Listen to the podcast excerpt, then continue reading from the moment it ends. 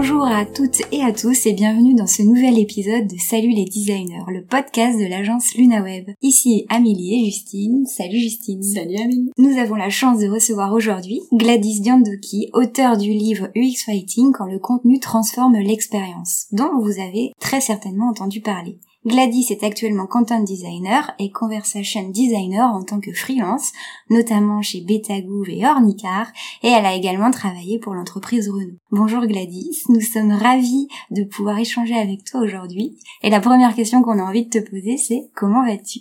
Bonjour Amélie et Justine, et ça va très bien. Euh, merci euh, pour l'invitation, toujours agréable de parler de sujets qui, qui sont aussi passionnants. Alors Gladys, pour celles et ceux qui ne te connaîtraient pas encore, est-ce que tu peux te présenter? Pour le faire rapidement, euh, je, moi, j'ai, ça fait cinq ans que je suis, que je fais du UX writing, mais avant ça, en fait, moi, j'ai toujours travaillé dans la tech et j'étais euh, attachée de presse et je manageais aussi euh, des community managers. Donc, j'ai travaillé principalement euh, pour des des GAFAM, pour des, des sociétés, enfin, de la tech américaine qu'on connaît. Enfin, je peux en citer quelques-unes, hein, Bose, Bose, Google, HP, pas mal de structures très différentes. Super. Et euh, donc euh, maintenant, on va commencer un petit peu à rentrer dans le vif euh, du sujet, un petit peu avoir le panorama un peu large de qu'est-ce que c'est le UX Fighting aujourd'hui. Et la première question qu'on avait envie de te poser justement, c'était aujourd'hui, on remarque et on entend beaucoup parler du UX Fighting, du X, copywriting, de content stratégie, de content design. pour toi, en fait, quel est le terme qui te semble le plus approprié? Et puis à toi, à partir de quel moment tu as commencé à en utiliser un plus qu'un autre C'est une très bonne question euh, parce que c'est un, c'est encore un peu un débat. Moi, je parle globalement dans notre industrie, donc pas en France. Euh, de manière générale, j'ai l'impression que le marché va vers euh, euh, content design parce que ça clarifie un peu ce qu'on fait. Euh, après, je vois, je vois un peu des, des, petits échanges aussi en France avec les copywriters, les rédacteurs web qui ont envie aussi de s'approprier ce terme. Mais c'est, euh, mais de manière générale, je vois en tout cas il y a que vous, il y a Facebook, euh, je sais pas, chez Shopify, euh, chez tous les gros, on est parti sur content design, alors que à l'origine il y avait euh, content stratégie. Euh, mais euh, moi personnellement, j'ai choisi content design parce qu'effectivement dans les équipes, on nous réduisait souvent aux mots et à l'écriture, alors qu'en fait on va designer et modifier pas mal les écrans avec évidemment euh, un prisme. Et parce que aussi ce qui en tout cas tend à la direction que tend à prendre notre industrie c'est que l'UX writing ne deviendrait plus qu'une compétence comme la hiérarchie de l'info comme l'accessibilité comme l'inclusion etc juste une palette dans notre outil. Et de, une palette dans nos dans notre boîte à outils pardon. Euh, et un autre point que je trouve intéressant c'est euh, que effectivement les rédacteurs web vont dire en tout cas j'en vois qui disent oui mais nous aussi on fait du UX writing. Sauf que ben à la base, ce terme avait été utilisé plus pour les designers.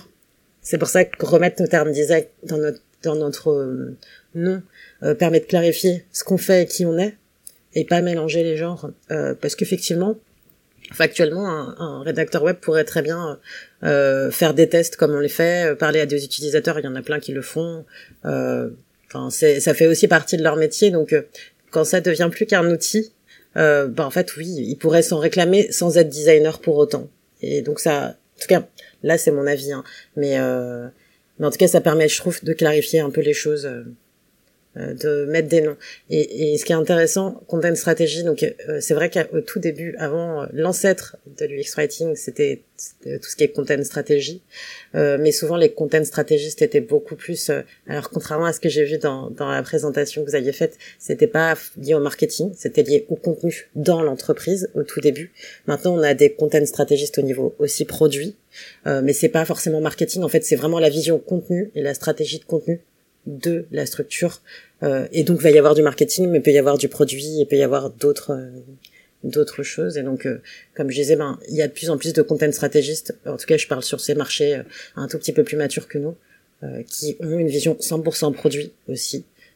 et qui vont aider à travailler la vision. Enfin, ils vont faire, elles vont faire de l'UX stratégie, mais avec leur prisme à elles. Ok, mais tu fais bien de, de préciser ça parce que souvent c'est l'une des questions qu'on va aborder un petit peu plus bas de qu'est-ce que ça représente en termes de métier, qui, à l'intérieur peut s'intégrer, etc. Donc euh, super. À partir de quel moment euh, j'ai commencé à utiliser ce terme? Euh, En fait, j'ai utilisé le terme UX writing parce que c'était le terme euh, en fait, j'ai commencé à l'utiliser au tout début. Moi, je savais pas si je voulais être UX designer, UX writer, et je me suis présentée comme les deux au tout départ parce que je venais de formation plus du UX design et que l'UX writing, je, je, enfin, je découvrais. mais il y a, y a, bien un moment où, où j'ai pris une décision en fait quand je pense que là c'était quand j'étais chez Renault. en fait, j'ai vu tout le potentiel de travailler l'expérience avec un axe contenu, euh, principalement parce que par exemple moi des choses, il y a des choses, enfin d'autres éléments de l'expérience qui m'intéressent, qui sont euh, le vocal, euh, et donc je fais, j'ai fait du chatbot, mais et je vais de plus en plus vers du vocal, de l'assistant vocal, et, et en fait c'est c'est pas le même métier, mais c'est la suite logique si on a envie d'aller plus loin dans l'expérience, et selon moi c'est le futur de l'expérience, on n'aura pas toujours besoin d'interface réelle. Et, et, finalement, le contenu est partout, tout le temps. Euh, donc euh, si on le maîtrise bien, ben, en fait on, on, crée encore de meilleures expériences euh, qu'elles soient multicanales ou pas. Ok, justement en parlant du UX Writing, tu as écrit un livre UX Writing quand le contenu transforme l'expérience. Comment t'es venue l'idée d'écrire ce livre? Je l'ai écrit parce que euh, j'avais lu pas mal de livres, enfin j'en avais lu trois, quatre au tout début. J'avais j'avais encore plein de questions et j'avais vraiment besoin d'aller explorer mon métier, me dire ok, enfin, je pense qu'il y a encore plein de choses et j'ai l'impression d'avoir creusé que la surface. Et, euh, et donc euh, j'ai euh, proposé, enfin mon éditeur en fait c'était quelqu'un avec lequel je travaillais déjà avant. C'était quand j'étais attaché de presse, il était journaliste, donc on est on collaborait euh, comme ça et, et je l'ai contacté, je lui ai demandé, enfin je lui ai dit est-ce que ça vous intéresse?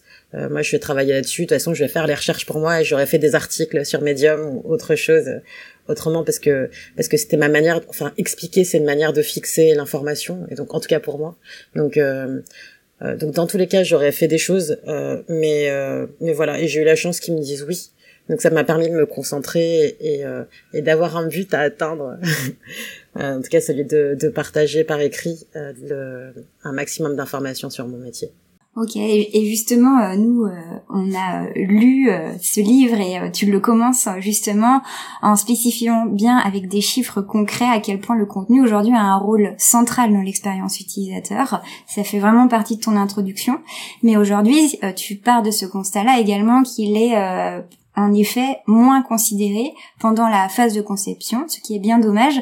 Alors, euh, qu'est-ce que tu dirais finalement à une marque, à une entreprise qui n'est pas encore convaincue par l'intérêt de l'UX Writing aujourd'hui? Le, le, choix du titre, parce que je sais qu'il a, il a bougé. J'étais partie sur designer avec les mots et je suis arrivée à euh, euh, quand le contenu transforme l'expérience, parce qu'il y a vraiment cette notion de transformation de l'expérience. Mm. je pense que quand, enfin, la, la, recherche a été extrêmement importante dans l'UX euh, parce que, enfin, pas dans l'UX, dans, dans le design, euh, parce qu'à partir du moment où on avait des données qualifiées, qu'on connaissait mieux euh, nos utilisatrices, utilisateurs, euh, ben en fait ça a commencé à transformer l'expérience. mais c'est vrai qu'à un moment donné, ben les profils de designers, enfin en tout cas, je parle un peu de tout ce que de, ce que je connais, mais je sais qu'il y a plein de profils différents, mais pas mal de gens, viennent pas du contenu, euh, ne savent pas forcément raconter euh, les choses ou euh, vont peut-être réutiliser le, le jargon euh, de leurs employeurs, etc., etc. raconter des histoires, c'est un métier que, que des gens maîtrisent et c'est vrai que ça fait sens en fait si on veut passer au niveau d'après euh, résoudre plein de problèmes euh, qu'il y a souvent dans les expériences sur la clarté des informations, euh, des problèmes ou, ou, le fond aussi, euh, la, la, pertinence des arguments qu'on va mettre en avant. Euh, ben ça c'est des choses qu'on fait, en tout cas qu'on sait faire parce que enfin qu'on vienne d'un background comme moi de communicante ou de journaliste ou euh, les rédacteurs web, il y en a plein euh, qui on, doit chercher. On fait tout le temps de la recherche en fait pour vous raconter une bonne histoire ou pour vous toucher, euh, parler avec des mots. Il faut il faut qu'on ait fait le travail de fond euh, qui est d'aller explorer notre sujet, le comprendre tellement et de le sentir tellement qu'en fait on va pouvoir le remettre sur l'écran. et, et c'est des compétences que d'autres personnes vont avoir. Il y a des UX designers qui doivent certainement les avoir, mais ça c'est ça c'est notre axe en fait. Donc si vous avez envie de passer à l'étape d'après, je trouve qu'en tout cas, je pense que ça change tout, euh, d'avoir quelqu'un qui dont le regard c'est ça. Ok, de manière plus générale, peut-être pour quelqu'un qui voudrait insuffler l'UX writing ou le content design dans son entreprise, quel conseil tu lui donnerais pour évangéliser euh, tout, tout, ce côté-là? Quelqu'un qui le fait pas encore ou quelqu'un qui le fait? Ça change tout. pas encore. Pas encore peut-être. Pas encore. Euh, moi, je, je, moi, je, enfin, je trouve qu'on a de la chance d'avoir une communauté euh, et, et, des personnes comme Camille Promera, euh, comme euh, Sophie Yaniro, etc. On est plusieurs à avoir un peu investi ce champ de la démocratisation de notre pratique et à créer beaucoup de contenu pour que les gens comprennent mieux ce qu'on fait euh, puissent aussi partager. Donc je pense que la première chose peut-être, c'est euh, de partager euh, les choses qui existent, les cas comme les vôtres aussi, parce que c'est intéressant de voir du concret aussi. Parce qu'on a peut-être euh, le problème, c'est qu'on est souvent trop dans de la théorie et pas assez dans de la pratique. et je pense qu'on a besoin aussi de montrer de plus en plus de cas. Donc pour quelqu'un qui débute, informez-vous, ça c'est la première chose. Regardez ce qui existe, ce qui est disponible, essayez de de vous acclimater, en tout cas de comprendre et de partager avec vos équipes. Et puis essayer de mettre en pratique des choses. Euh, après, c'est difficile quand on a déjà plein d'autres casquettes de, de, rajouter ça en plus. Mais peut-être que euh, euh quelqu'un en freelance peut venir vous supporter sur un projet. Euh, enfin, je pense qu'il y a il y a plein de manières en tout cas de faire euh, ou quelqu'un qui aurait une appétence dans l'équipe pour ça. bah, peut-être que c'est le moment en tout cas de d'essayer de développer un peu ça sur un projet et de montrer comment ça marche et de faire vraiment du test and learn. Même nous, hein, quand on a débuté, euh, on savait pas tout. Euh, ben là, en tout cas, les gens ont la chance qu'il y ait de plus en plus de ressources plus en plus de choses pour montrer des choses, donner des exemples, euh, expliquer des techniques, même s'il y a encore plein de choses à raconter. Oui, ça peut commencer notamment par euh, peut-être des temps de formation pour euh, juste sensibiliser sur le sujet, ou bien après notamment avoir peut-être une notion de référent dans chacun des services pour qu'il y ait quelqu'un peut-être qui a un peu cette casquette-là après par la suite. Après, faut, faut juste faire attention et je vois de plus en plus le problème. c'est des problématiques aussi entre le design et le marketing parce que évidemment, vous allez avoir des gens au marketing qui, qui savent écrire. Sauf que écrire pour vendre, c'est pas écrire pour de l'expérience. Donc effectivement, euh, et, et, après, je, je vois hein, parfois des difficultés ou des gens qui vont dire, qui viennent taper à ma porte en disant voilà, on a telle problématique parce que c'est le marketing qui valide tous les tests, des textes, mais on se rend compte que ça fonctionne pas. Euh, oui, parce qu'en fait, c'est pas le même travail non plus. Enfin, tous les gens qui savent rédiger euh, ne savent pas faire ça. Euh, après, peuvent l'apprendre, mais mais c'est des métiers très différents. Donc euh, vraiment, même même si c'était quelqu'un du marketing, hein, mais vraiment aidez-les. Moi, je sais qu'on fait de la formation pour expliquer la différence entre le marketing et ce qu'on fait, parce que notre métier est nouveau. Hein, on peut pas demander à toute l'industrie et tous les gens qui travaillent de savoir ce qu'on fait. Donc euh, il y a beaucoup d'éducation à tous les niveaux. Et euh, justement, euh, là l'idée c'était un petit peu de rentrer un peu plus dans l'opérationnel maintenant, et notamment pendant justement la phase de conception. Donc là on est dans un projet, donc le client est convaincu de X-Fighting. C'est comment est-ce que tu interviens toi en fait dans le déroulement de ce projet-là par rapport aux autres métiers notamment? Et est-ce que tu peux également nous donner des exemples d'ateliers en fait que tu mets en place pour travailler le sujet euh, comment j'interviens? J'interviens exactement au même moment que l'UX design, euh, c'est-à-dire euh, dès le brief. et en fait, on va on va écouter, etc., prendre des questions, poser, enfin, poser des plein de questions, sachant que ce qui va nous différencier avec l'UX designer ou le product designer, ça va être la manière dont on regarde l'expérience. Euh, et, et, les éléments qu'on va peut-être aller chercher. Peut-être que, enfin, moi je sais que je vais beaucoup à la pêche à l'information euh, et je vais par exemple voir si euh, euh qui sont mes homologues euh, du côté du légal, par exemple, pour m'assurer dès le début que je, je sache exactement ce qui va être un enjeu côté légal et que je puisse prendre, le prendre en compte et éventuellement euh, le devancer parce que j'ai beaucoup vu les choses où on fait tout le parcours et puis à la fin, euh, le légal arrive et va vous mm. dire, vous mettez ce bloc de texte là, euh, et ça casse tout ce qui avait été créé, ça marche pas. Donc le truc c'est que plus on va devancer les choses, euh, plus ça simplifie la conception et plus on peut aussi co-concevoir des bouts avec eux. Euh, mais donc euh, moi je vais souvent aller à la pêche à l'info, poser des questions, euh, aller voir côté business, reprendre le brief, comprendre le produit. Parce que un, un autre écueil c'est souvent, enfin moi je fais pas des écrans, enfin je fais des écrans, mais surtout j'ai besoin de tout comprendre. Et si je comprends bien ce qui se cache derrière, je sais ce que je vais mettre devant. Euh, en tout cas, ce que je mets devant, c'est sur l'écran euh, final.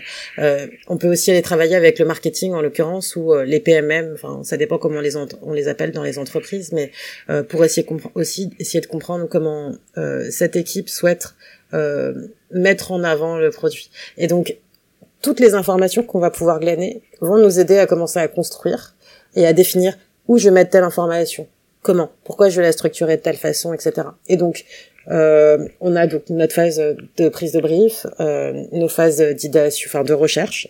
Euh, en phase de recherche, je vais euh, la recherche secondaire, ça va être très très très utile euh, avant de faire euh, de la recherche primaire, donc avant d'aller parler à des utilisateurs, utilisatrices. Et comme je disais, ben finalement j'ai un peu parlé de ça, mais aller voir les différents métiers, aller voir, aller, enfin commencer à poser des hypothèses et, et se, se, dire ok peut-être qu'il faudrait qu'on aille explorer ça. quels sont les termes qu'on utilise peut-être déjà euh, en regardant le lexique qui existe? Il m'est déjà arrivé d'aller taper à la porte des équipes content où on a plus des rédacteurs web pour dire euh, ça, j'utilise jamais, enfin j'ai jamais parlé de ce sujet. Euh, Qu'est-ce que vous dites? Comment vous le dites? Etc. Et donc on va aller euh, glaner un peu partout euh, des infos avant pour enfin et, donc avant de parler aux utilisateurs utilisatrices et, et avant ensuite de commencer à faire de l'idéation euh, et un, un, truc qui change. en tout cas, je sais pas si ça change, ça dépend des designers, mais mais euh, mais en fait, de manière générale, on va plutôt faire du content first euh, avant de faire des écrans.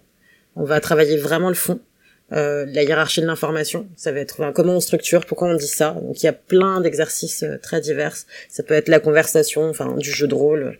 Euh, ça peut être c'était chez Blablacar, ils avaient fait comme comme un échange de SMS pour commencer à poser euh, les choses. Euh, des fois, on, se pose juste sur le contenu, on travaille la hiérarchie d'info. Enfin, on va faire du trait de carte. Il y a plein, plein, plein de méthodes. Et c'est ça qui est cool. C'est que chaque personne va pouvoir trouver là où les méthodes qui lui conviennent. Et, puis après, on, commence à poser les choses sur les écrans, en fait, à force d'itération, avant de pouvoir faire des évaluations et, ensuite euh, de voir si on réitère ou pas. Euh, et ce que, ce dont j'ai parler dont on parle pas souvent, euh, c'est qu'en fait il y a la localisation. En fait, il y a plein de métiers, mais la localisation est très importante parce que les gens qui vont localiser nos écrans, euh, bah, en fait c'est la suite logique. Donc si on n'a pas travaillé ensemble, si on s'est pas aligné peut-être euh, sur un certain nombre de choses, si on leur a pas montré, souvent euh, un, un, des problèmes, et je sais que je l'ai eu une ou deux fois aussi dans des projets, euh, c'est qu'on va leur demander de travailler, et le trois quarts du temps c'est ça, de travailler à l'aveugle. C'est-à-dire qu'on va dire ben, localise-moi ça, mais en fait ils ont ces équipes ont pas forcément les, les, écrans en fait sous les yeux. Et on se retrouve avec euh, des fois euh, euh, des traductions avec trois petits points euh, et en fait il y a pas la fin de la phrase. Ça, ça arrive. Hein. Vous pouvez regarder même euh, même des fois dans les Instagram, Anko, on arrive, il arrive de voir ça. Donc oui, il y a, y a plein de choses à leur donner pour que ces équipes puissent aussi bien travailler, et puis plein de points qu'on peut faire ensemble. Euh, et puis dans les dans les structures un peu plus euh, euh, matures, ben parfois ces équipes vont travailler aussi dans Figma euh, par rapport aux maquettes qu'on a pu concevoir pour localiser. Donc c'est hyper intéressant. Et puis ça bouge. Donc c'est cool. Tu parlais d'atelier d'idéation. Est-ce que tu as un atelier un peu fétiche en UX writing ou que tu aimes bien faire, qui marche à tous les coups? Moi, j'aime bien les ateliers, donc j'en fais tout le temps et j'arrive à en inventer plein. Euh, donc j'ai pas d'atelier fétiche. Après, euh, ça, en fait, ça dépend vraiment du problème. Euh, je me rappelle donc un atelier euh, euh que j'avais fait. J'avais j'avais d'un côté le, le côté le business qui voulait que je fasse un, un email et un SMS à chaque étape, euh, c'était pour une, de la commande et du suivi de commande. Euh, et eux, euh, c'était, tu vas nous envoyer un email partout, tu vas nous envoyer un SMS à chaque étape, etc. Et euh, moi, j'ai regardé, j'ai commencé à réfléchir euh, après avoir fait ma recherche. J'ai commencé à regarder un peu ce qui me semblait pertinent, là où j'avais de la matière, là où j'en avais pas. Et j'ai fait un espèce de mapping de toute cette phase de l'expérience et tous les messages que j'étais censée envoyer, en expliquant les messages que je considérais pertinents, les messages qui ne me semblaient pas pertinents, donc j'avais mis une croix dessus. Et on a fait un atelier, et eux, c'était, enfin, au début, c'était, euh, oui, on, on, doit faire des messages tout le temps, on doit leur envoyer des messages, etc. Et euh, en fait, ce qui a été intéressant, c'est que moi, j'ai dit, très bien, est-ce que vous pouvez me dire, moi, j'ai, voilà, j'ai mis mes suggestions euh, pour chacun des messages. Euh, est-ce que vous pourriez me dire à quoi vous pensez Ce que vous avez? et là, tout d'un coup, euh, c'était euh, alors là, on peut avoir ça. Donc, ok, il y avait des points qui étaient intéressants et j'ai pu aller récupérer des données. D'ailleurs, cet email est finalement pas sorti, mais il pouvait être très intéressant.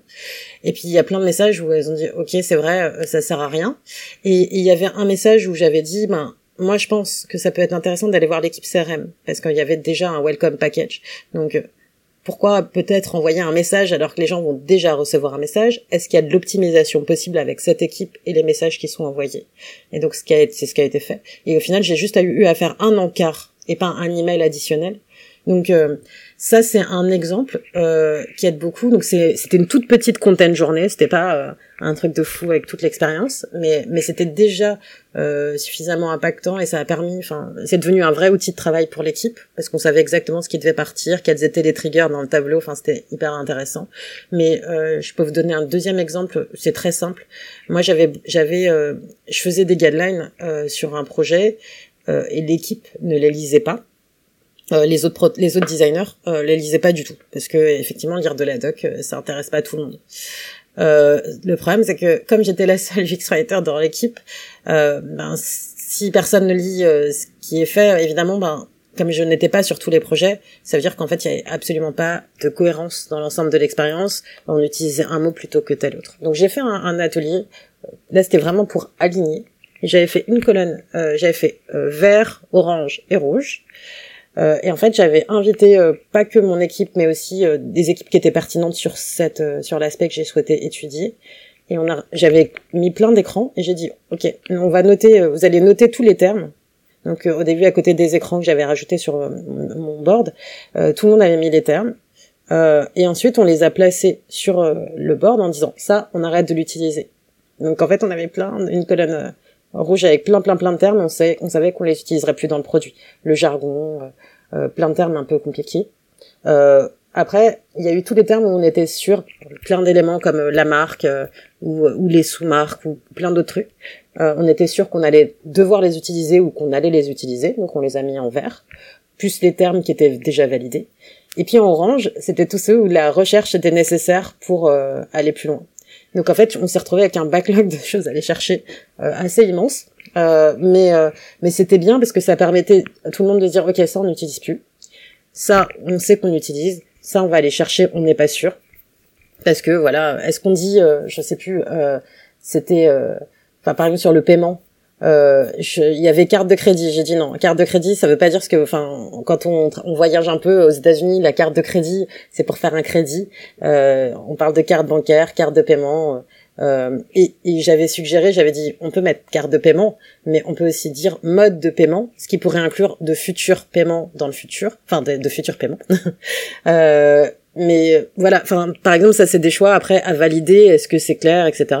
Bon, a priori, enfin J'espère que c'était clair, mais, mais c'était plein d'hypothèses à, aller valider qui sont là juste liées au mot. Euh, mais, euh, mais je pense que c'est un exercice simple que plein de gens peuvent faire, euh, que j'ai pas documenté. Oui, pour prioriser, euh, c'est super intéressant en effet. Ouais. Pour prioriser, faire un lexique, euh, se dire, euh, moi j'ai fait un lexique et j'avais mis j'avais fait tous les termes qu'on utilise, j'avais mis tous les termes qu'on ne devait plus utiliser, et mm. j'avais mis euh, à côté tous les termes qui remplaçaient ces termes aussi dans mon ah, tableau. ok. Donc euh, moi, je, moi j'aime bien créer des ateliers et je, et je le fais vraiment en fonction du problème que je rencontre. Tu t'adaptes. Oui, j'ai pas de trucs. Enfin, il y a des choses qui peuvent revenir, mais j'adapte aussi. Ok, super. C'est super concret. En tout cas, ça mm. donne un super exemple, je trouve. en tout cas, nous, ça nous parle. Au moins, c'est bien. Donc on parlait de toute la phase de conception, est-ce que tu peux nous dire à quel moment tu as commencé à inclure les utilisateurs et peut-être nous raconter une expérience qui t'a marqué ou ta première expérience? Moi je les ai intégrés dès le début parce que comme euh, mes formations c'était du UX design, quand j'ai choisi de, de faire une transition après la com, euh, bah en fait pour moi c'était une évidence. Donc quand j'ai découvert l'UX writing, c'était une évidence que les utilisateurs étaient dans, enfin il y a marqué UX, donc c'était une évidence que les utilisateurs étaient dans le process, euh, que ce soit euh, au niveau de la recherche ou au niveau des tests. Donc il y avait pas, moi il n'y a pas eu de débat, euh, j'ai pas eu à découvrir ça parce que ça c'était acquis. donc à partir de quand? Dès le début, dès ma formation, mais mais après, ben enfin, on se rend compte hein, dans le quotidien, c'est qu'il y a plein de structures qui sont pas du tout matures sur l'UX tout court, euh, où il n'y a pas de recherche, où on en fait très peu, où on est là pour faire des maquettes, etc. Euh, donc moi, je sais que ça a toujours été un combat que ce soit euh, faire du, juste du data mining, ce qui est déjà assez dingue et ce qui permet déjà de transformer vos expériences clairement, euh, en tout cas d'avoir un, un, niveau de connaissance utilisateur euh, et donc une pertinence déjà beaucoup plus grande, même si c'est pas parfait, mais mais c'est déjà super. Enfin, je pourrais vous donner des exemples si vous voulez, mais enfin, en tout cas, moi, j'ai toujours eu les utilisateurs et, et après, je, de toute façon, je, je, voilà, je faisais du lobbying pour qu'on puisse tester. J'allais dans les boutiques en bas, euh, dans les centres commerciaux pour faire des tests, etc. Même si c'était du guérilla, j'essayais de faire les choses correctement, mais mais j'allais toujours, enfin, le plus possible. Euh, c'est ce que j'essayais de l'intégrer. Aussi parce que euh, une chose, c'est quand on fait euh, notre métier, euh, les gens réalisent pas que en fait on a besoin de recherche parce que c'est ce qui va changer complètement ce qu'on va rédiger. Euh, et on a besoin de tester parce que c'est ce qui va effectivement valider ou pas euh, le fait que est-ce que si c'est pas clair euh, moi c'est problématique. Enfin pour moi évidemment. Euh, si c'est pas clair si les personnes comprennent pas si elles froncent le, regard quand elles voient mon écran parce qu'elles ont pas envie de le lire ou si elles me disent ouais là c'est du blabla ben c'est qu'on a un, truc à corriger quoi. Donc si vous voulez des exemples, moi je me rappelle justement sur un projet, j'avais je suis arrivée et on me dit euh, oui en fait ça fait des mois qu'on travaille sur une popine euh, pour faire euh, la transition entre euh, le produit l'app qu'on a aujourd'hui et la future app qu'on veut. Et donc est-ce que tu peux travailler sur ça? Et genre t'as deux jours évidemment il y a eu des mois pour une popine quand même mais mais donc donc voilà c'est ça. Mais je me rends compte en regardant l'écran qui a été créé, c'est qu'en fait, euh, ils ont fait des pavés, des pavés, des pavés. Alors moi, j'ai tout cuté, j'ai revu complètement le truc. Euh, et puis, euh, et puis après, je commence à avoir des PO qui viennent me dire, oui, mais t'as pas mis ça, mais t'as pas mis ça, mais t'as pas mis ça, mais t'as pas mis ça, mais t'as pas mis ça. Je suis, non, enfin, là, il y a une action principale qu'on leur demande. Euh, je peux mettre du bénéfice. Et d'ailleurs, j'ai demandé est-ce qu'il y a du bénéfice ou pas, parce que ça peut, c'est des arguments si ça a été prévu avant. Euh, que ce soit euh, un mini rebranding, un refresh de quelque chose, c'est toujours des choses en plus euh, qui donnent envie en fait, si ça a été planifié. Mais en fait, ce qui s'est passé, c'est que ben moi j'ai dit, j'ai dit clairement, j'ai dit, pour moi c'est pas X, Y, Z qui vont, enfin c'est les utilisatrices, les utilisateurs qui ont raison. Et ce qui m'a forcé donc à aller, enfin pas forcé, mais en tout cas j'ai été dans des centres commerciaux faire des tests et j'ai fait une itération. Je me suis rendu compte qu'il y avait encore des trucs qui allaient pas, alors même que j'avais clairement revu. Euh, j'ai fait une deuxième itération. J'ai retesté euh, dans une boutique et euh, et en fait on, on, était bon sur la deuxième. Les choses étaient claires. Il y avait plus des gens qui regardaient étrangement euh, euh, l'écran, qui se disaient ah j'ai pas j'ai pas lu en fait ou, ou peu importe ou j'ai lu en diagonale. et et en fait pour que ça passe, il a fallu que j'ai mes itérations, que je mette des verbatims euh, et, et, en fait, c'est ce qui a permis de valider et d'arrêter toute forme de discussion. Euh, parce que c'était pas mon avis, c'était pas leur avis. Euh, et clairement, quand les gens vous disent non mais j'ai pas lu, ben euh, l'argument qui était de oui mais rajoute telle information, ben il y avait plus, il marchait pas. Alors même que ma version devait encore être réduite par rapport à ce que ah à ce que ce qui avait été fait avant. Donc euh, donc voilà. Et c'est plein plein de choses. Euh, euh, comme ça. Donc pour moi, pour moi, la recherche, enfin c'est, euh, enfin notre, nos meilleurs alliés, c'est la recherche et les tests et et ça et ça change tout. Enfin sans, sans ça, mes contenus ils peuvent être très moyens. C'est vrai que tu l'expliques aussi dans ton livre. On ne lit pas euh, sur du papier comme sur un livre et on va plutôt scanner notre page avec une lecture qui est complètement aléatoire, etc. Et ça, c'est vrai que c'est hyper intéressant de comprendre un peu comment est-ce que le cerveau fait pour assimiler tout le contenu qui est présenté à lui, quoi. Et c'est des choses qu'on peut un peu oublier, en tout cas. Mais moi, c'est pour ça que j'ai voulu commencer par euh, ça, euh, parce que à chaque fois, enfin, enfin, si les gens comprennent pas euh, comment on lit, euh, si les gens comprennent pas que en fait il y a des stratégies qu'on va utiliser et qu'on peut naviguer dans le contenu parce que c'est vraiment ça qu'on fait. On va mm. naviguer dans la page mais on va aussi naviguer dans le contenu. Euh, et donc c'est pour ça qu'on est on est designer aussi euh, parce qu'en fait on va faire euh, on va faire des choix et on va décider quelle information est pertinente dans quel sens je vais la donner euh, est-ce qu'on fait un tableau enfin voilà. Et c'est pas c'est pour ça que je dis c'est pas que les mots bien sûr il y a beaucoup de mots mais plein plein de fois je vais suggérer de je veux dire voilà je vais pas rajouter du texte et du texte et du texte faisons un schéma oui c'est aussi dans la mise en forme oui c'est enfin ça, après, on peut ne pas valider cette idée. Ça peut être, en tout cas, ça va être une piste ou une hypothèse, mais mais mais c'est euh, c'est on n'est pas limité à euh, à juste le mot et je te change le mot. On est on va on va réfléchir un tout petit peu plus si un tableau est plus pertinent pour passer l'info parce que l'information est plus facile à lire comme ça euh, et plus compréhensible et plus digeste. Ben moi, je vais aller vers euh, vers ça. Ok, donc c'est le, le fond et la forme. On est complètement là-dedans. Le fond et la forme, mais mais mais c'est pour ça qu'on est aussi en binôme, c'est que sur la forme, on va aller chercher. il y a des gens qui sont encore meilleurs que nous, et c'est pour ça qu'on travaille ensemble. C'est parce qu'on va allier nos forces euh, pour essayer de créer la meilleure expérience, et pas, c'est pas juste le contenu et c'est pas juste la forme, c'est le fond et la forme. Oui. Et justement, dans ce processus un peu itératif, comment est-ce que tu fais pour euh, tester en fait le contenu, euh, l'UX Fighting, tout ce que tu auras mis en place? Et euh, notamment, est-ce que tu peux nous donner un exemple de format que tu aimes bien utiliser?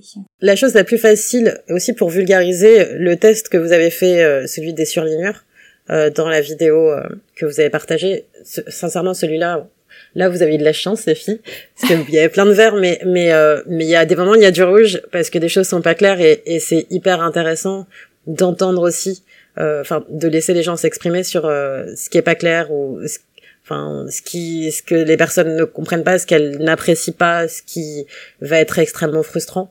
Euh, parce qu'en fait, ce qui est intéressant, c'est qu'elles elles sont, elles se, elles se posent et elles créent, enfin, elles vont surligner, donc elles vont vraiment. Là, on, leur demande un temps de concentration, donc c'est un tout petit peu biaisé, mais euh, mais les tests d'utilisabilité euh, classiques, c'est aussi euh, le meilleur allié pour pour tout le monde, pour toute l'équipe, parce qu'on va regarder. Et et c'est vrai que ben moi je vais pardon, je vais me poser sur des éléments qui seront clairement pas les mêmes que mes collègues UX designers, mais ce ce qui est, c'est pour ça qu'on est là, c'est parce qu'on est complémentaires. Donc c'est, c'est pour ça que c'est intéressant. Comme je disais, quelqu'un qui fronce les sourcils, euh, quelqu'un, enfin quelqu'un euh, qui va, qui va peut-être passer très vite. Euh, la, la, manière dont on regarde va, va dire beaucoup aussi. Euh, quelqu'un qui va peut-être fixer justement, euh, être, enfin, enfin, il y a, y a plein de manières. Même le langage corporel dit beaucoup. Hmm. Dans l'aisance de lecture aussi, c'est aussi ça que tu essayes de capter bah il y a plein de choses. Les, les termes qui vont être employés le euh, euh, enfin tout en fait. Et, et c'est ce qui est bien. Après moi j'aime bien aussi euh, tester les émotions. La frustration c'est facile. Quand on quand on enfin je pense qu'un très gros biais ça va être de me sortir la maquette le prototype qui fonctionne. Bah en fait moi j'aime bien aller tester les, les écrans qui fonctionnent pas Euh, pour voir si mes messages d'erreur euh, sont pertinents, si euh, mm. on sait que ça marche pas, ben allons en fait. Justement, ne vous dites pas je vais pas le faire parce que je sais qu'il y a un problème. Bah précisément parce qu'il y a un problème, allons régler le problème. Et donc les émotions, les frustrations, même est-ce que on est motivant en onboarding par exemple, c'est hyper intéressant. Enfin c'est important. Et donc on peut aussi dire on va faire un travail que sur ça, sur les éléments de design émotionnel. Est-ce que euh, est-ce qu'ils sont, euh, est-ce qu'on est à propos ou pas? Est-ce qu'on a utilisé euh, le bon ton à ce moment-là, etc. mais après des tests, franchement, il y, en a plein. le test des 5 secondes, ben, ça permet de savoir si le message est clair.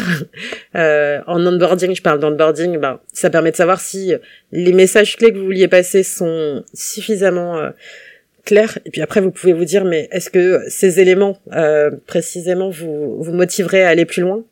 Ouais, enfin, il y a, y a, vraiment plein de choses et je sais que euh, il y a des personnes là qui travaillent euh, sur euh, les tests, qui sont en train de regarder comment l'industrie, enfin comment euh, notre industrie à nous, en tout cas euh, notre hyper spécialisation, travaille les tests que X, Y et Z ont mis en place pour essayer de, de regrouper plein de méthodes qu'on connaît pas parce qu'on les invente tous aujourd'hui. Hein. Enfin, faut tout, tout ce qu'on fait est assez neuf, même si on peut réexploiter des choses qui existent déjà et que les UX researchers et UX designers ont déjà mis en place. Et ça, heureusement, euh, en fait, on, on a que des points communs et, et après, ben, en fonction de ce qu'on veut aller chercher, on va aller euh, chercher dans nos différences. Mais ça me fait penser juste à un dernier test, par exemple, ben, je, je sais que je l'ai mis euh, dans le livre, le texte à trous. il m'est arrivé de chercher un terme et de, de galérer pour trouver ce terme. il m'est arrivé de mettre la phrase et, et un trou euh, et demander à la personne de remplir ou de donner une définition et de demander à quelqu'un quel serait le terme le plus approprié. Euh, donc il y a plein de méthodes, euh, en tout cas pour euh, du contenu pur. Mais on utilisera les mêmes méthodes que l'UX design avec ces choses en plus en fonction de nos besoins euh, spécifiques. C'est vrai que les méthodes se rejoignent euh, bien. Ouais. Donc là, on était très centré sur les utilisateurs, mais nous, on avait une question parce qu'aujourd'hui, le SEO a beaucoup d'importance. Il y a aussi, voilà, parfois des clients euh, qui veulent pas trop lâcher l'affaire, même si on leur démontre par A plus B que non, c'est pas bien. Comment est-ce qu'on fait pour trouver le bon compromis entre tous euh, ces aspects-là, SEO, utilisateurs et vision des décisionnaires? Pour l'instant, moi, la seule méthode que j'ai trouvée, c'est la collaboration il y a le SEO euh, à part, enfin, moi quand, quand on est dans des tunnels, euh, le SEO il est quasi inutile, donc en fait, euh, voilà, euh, il va être utile sur certaines pages, sur certains éléments, sur certains parcours. Si je suis dans une app, c'est pas, enfin, voilà. Donc nous, en fait, le SEO a très peu d'impact de manière, de manière générale sur nous, sauf si effectivement je suis sur des pages qui sont référencées par Google. ensuite, bah, tout à l'heure je parlais recherche, mais la recherche ça va être extrêmement important. Et même le SEO, enfin le SEO, euh, c'est les gens sont euh, euh, intelligents pour comprendre que bah, si on a fait de la recherche, qu'on a parlé aux utilisateurs, que de manière générale il y a un terme qui revient, mais que c'est pas le terme idéal pour le SEO. on peut aussi travailler en bonne intelligence et se dire bon ok ça c'est ce qu'on trouve en, en, user research j'entends tel terme est plus approprié en SEO des fois je sais enfin je sais qu'en tout cas on m'avait déjà dit ben c'est pas grave si on peut pas utiliser tel terme on va le mettre en back euh, end. Enfin il y a d'autres manières de, de travailler avec le SEO euh, s'ils doivent être en frontal ben peut-être qu'à un moment donné on mettra un synonyme mais mais il y a il y a des manières de travailler pour que ça fonctionne.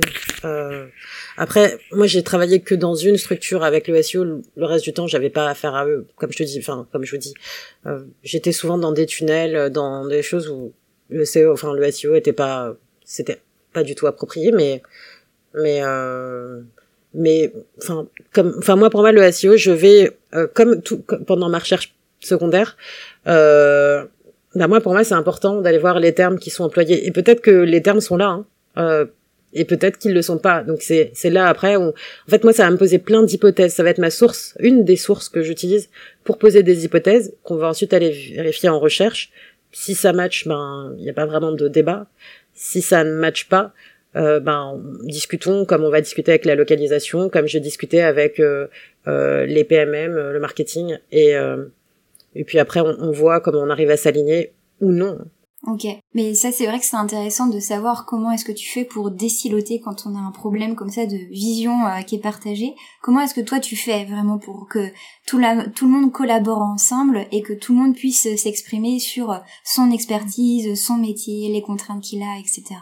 Alors ce qui, est, ce qui est intéressant et important et très différent de l'UX design, c'est que le contenu, euh, moi je dis le contenu c'est l'expérience parce que le contenu vous allez le trouver partout. Vous allez le trouver euh, dans un point de vente, vous allez le trouver quand la personne arrive sur le site, quand elle décide de créer son compte, euh, et après ou dans les emails qu'on vous envoie, que ce soit ceux nous, que moi je vais vous envoyer pour euh, qui sont liés au produit, ou ceux que le CRM ou le marketing peut vous envoyer qui sont liés plus à de la vente ou à la proposition de nouvelles features, etc. Donc les ou la localisation, tout à l'heure j'en parlais aussi. Donc en fait, les gens du contenu, c'est plein, plein, plein, plein, plein de métiers. Donc oui, euh, on va devoir travailler ensemble, que ce soit nous aligner sur des éléments sur euh, la voix, euh, pas forcément le ton parce que c'est très différent ce qu'on va faire vs ce que les autres équipes vont faire, mais en tout cas sur la voix, à quoi ressemble la marque, mais après aussi comment chaque canal va l'appliquer parce que ça ne fonctionne pas pour tout le monde. Donc comment on fait? En fait, on, on est obligé de travailler ensemble parce que le contenu veut que en fait on soit très proche du design de service. Enfin, c'est du design de service concrètement. Donc, je pense qu'on on applique clairement les mêmes méthodes. Pardon. Euh, on va appliquer les mêmes méthodes que le design de service. Euh, c'est-à-dire, euh, euh, moi sur un des projets, voilà, je travaillais dans une app avec une autre, un autre service avec lequel j'étais censé être en, en lien. ben on, a fait des ateliers, euh, on s'est aligné euh, sur euh, les termes employés sur les deux les deux services, donc sur les différents éléments de l'expérience. Et des fois on n'était pas d'accord, donc des fois on allait tester, des fois bah, on n'était pas d'accord et on n'allait pas utiliser les mêmes termes, mais à minima bah, on engageait la discussion et, et, et on arrivait quand même à s'aligner sur l'essentiel, ce qui est quand même hyper important. Donc donc voilà. Mais c'est il y a pas enfin le design de service là a toutes les clés. Clairement moi j'en utilise plein. Euh, enfin tout est là euh, déjà. Mais on va il faut communiquer clairement. Et déciloter euh, à fond. C'est une jolie conclusion. On aura peut-être une dernière question pour aller un peu plus loin. Quelle est ta vision à toi sur l'évolution de l'UX writing ou le content design Déjà, euh, je pense que pour la France, en tout cas, le grand le grand enjeu, c'est d'arrêter d'avoir des équipes euh, d'une personne euh, parce que ça tient pas. euh, parce qu'en fait, on doit évoluer de la même manière que euh, les product designers ou les UX designers. C'est-à-dire, euh, si vous avez euh, 15 personnes et un UX writer, ça marche pas. et, et c'est intéressant de voir que des équipes, moi je pense à Canto, qui a aujourd'hui 12 personnes, pas qu'en France, hein, mais international, mais c'est c'est top. Enfin, c'est aujourd'hui très rare de de, de faire ce travail. En tout cas, je, trouve que c'est un bon exemple à suivre, à voir. Après, je j'y suis pas, donc je sais pas si c'est bien fait ou pas bien fait, mais en tout cas, je je vois qu'il y a ça bouge. Euh, je pense qu'il va falloir continuer. Euh, là, on a, moi, j'ai posé plein de règles, mais on est plein à faire plein de choses. Je pense que euh, il va falloir qu'on continue à poser des règles, partager des choses. Les Anglo-Saxons le font très bien. Euh, mais aussi partager des cas euh, du concret, euh, arrêter de sortir de la de la théorie, puisque en fait la théorie, on a toujours l'impression que c'est facile en vrai. Et je pense que vous avez dû voir avec vos projets que concrètement c'est pas si simple et que c'est c'est beaucoup de finesse sur des choses, beaucoup de nuances parfois, etc. Euh, et que enfin c'est c'est un métier qui est fun, mais je suis en tout cas je suis contente de voir qu'il y a un engouement de dingue euh, sur ce métier, qu'il y a de plus en plus de personnes qui ont envie de le faire, que euh, les personnes cherchent des ressources, euh, testent. Euh, et comme, mais comme vous, enfin, quand vous avez proposé de faire votre webinaire, j'ai dit ah c'est cool. Je savais pas que vous alliez parler, enfin mentionner mon livre ou des choses comme ça, hein, mais mais c'est juste le fait de faire des rex et de partager vos expériences et que des personnes viennent voir euh, bah ça c'est important en fait. C'est important de montrer ce qu'on fait et pas et de montrer que c'est un process et que c'est euh, c'est pas juste euh, je t'écris des mots ou je te réécris tes mots, euh, qu'il y a un vrai process et que c'est utile. Euh, et ensuite plus largement, moi je sais, enfin ce que j'ai dit tout à l'heure, c'est pour moi le futur de l'expérience. Ben il y aura toujours du contenu et ce sera intéressant de voir aussi les profils qui vont plus aller vers du conversationnel pur, c'est-à-dire du chatbot, de l'assistant vocal, puisque de plus en plus on va vers ça euh, et qu'on a en, clairement toutes les armes. Après, il faut aller se former parce que c'est pas c'est même métier, c'est pas le même métier. C'est-à-dire que oui, c'est tout le process design, euh, mais on crée pas la même expérience, c'est pas la même manière d'écrire. Euh, je donne juste un exemple, hein, parce qu'on m'avait posé la question euh, est-ce qu'un UX writer ferait un bon conversation designer? J'ai dit oui et non. C'est-à-dire qu'on a euh, toutes les compétences d'écriture, ça c'est bien. Mais j'ai dit, euh, c'est comme euh, si vous comparez quelqu'un qui écrit des livres, quelqu'un qui écrit, qui fait des films, un scénariste, et du théâtre. où le théâtre, il y a beaucoup, beaucoup, beaucoup, beaucoup de mots, encore plus qu'au cinéma. Bah, j'ai dit, vous pouvez avoir des gens qui qui vont très bien être très bons dans leur canal, mais qui vont pas pouvoir passer d'un canal à l'autre parce que c'est pas les mêmes manières d'écrire, tout simplement. Donc nous devons continuer à nous former et, et le conversationnel, il y a beaucoup d'intelligence artificielle, donc il faut aussi qu'on se forme sur euh, les aspects techniques. Mais, mais je pense qu'il y aura de plus en plus, enfin, ces expériences vont exploser et donc euh, nos métiers, nos forces, tant mieux, euh, vont continuer à, à, briller, je pense. Euh, mais voilà. Donc l'expérience, euh, enfin, le contenu est imparable et ça, au moins, enfin, je pense que c'est de plus en plus évident pour tout le monde, mais en tout cas pour tout le monde, pour beaucoup de monde. Euh, mais mais le, le, conversationnel, je pense que ça va être euh, quelque chose de dingue, avec des expériences qui n'ont rien à voir et, et de nouveaux enjeux, de nouvelles, euh, euh de nouveaux use cases qu'on a, qui étaient inimaginables aujourd'hui. Ah super. Mais c'est vrai que être dans la pratique tout de suite, ça donne du concret et on voit un peu comment est-ce qu'on peut se corriger. Et puis c'est vrai qu'à chaque fois le contexte fait qu'on doit se réadapter en termes d'atelier, etc et chaque écran est un contexte différent. oui, voilà. Non, mais c'est vrai, c'est un vrai challenge et sur euh, nos métiers, ça, ça donne envie en fait de continuer, de continuer d'explorer tout ça. Donc, euh, Merci beaucoup Gladys. Oui, ça, ça fait plaisir en tout cas. Euh, merci, merci pour l'invitation. On arrive déjà à la fin de notre interview, donc euh, voilà, on te remercie Gladys d'avoir accepté cette invitation autour de l'X Fighting. Euh, j'espère que nos auditeurs et auditrices ont pu en apprendre plus sur ce sujet qui n'a pas fini de nous surprendre. On espère également que ça vous donnera envie de soigner davantage vos contenus, en tout cas de notre côté, on en est convaincus. Et vous pouvez également retrouver un exemple que tu as cité plusieurs fois Gladys, qui est le webinaire que nous avons animé sur UX Fighting Que fais-tu, qui est un retour d'expérience sur un projet que nous avons mené de personnes qui sont euh, en situation de deuil de leur conjoint. Donc euh, une forte problématique. Merci beaucoup Gladys. Au revoir. Merci. Merci. On se retrouve le mois prochain pour une nouvelle capsule design. En attendant, n'oubliez pas que vous pouvez toujours vous abonner à la newsletter du podcast sur le site salutlesdesigners.lunaweb.fr. pour retrouver l'ensemble des ressources de nos épisodes, les tips et conseils de nos invités. N'hésitez pas à commenter cet épisode sur Apple Podcast et sur Spotify et lui mettre 5 étoiles s'il vous a plu. Ça aide vraiment le podcast à être diffusé au plus grand nombre, donc merci d'avance.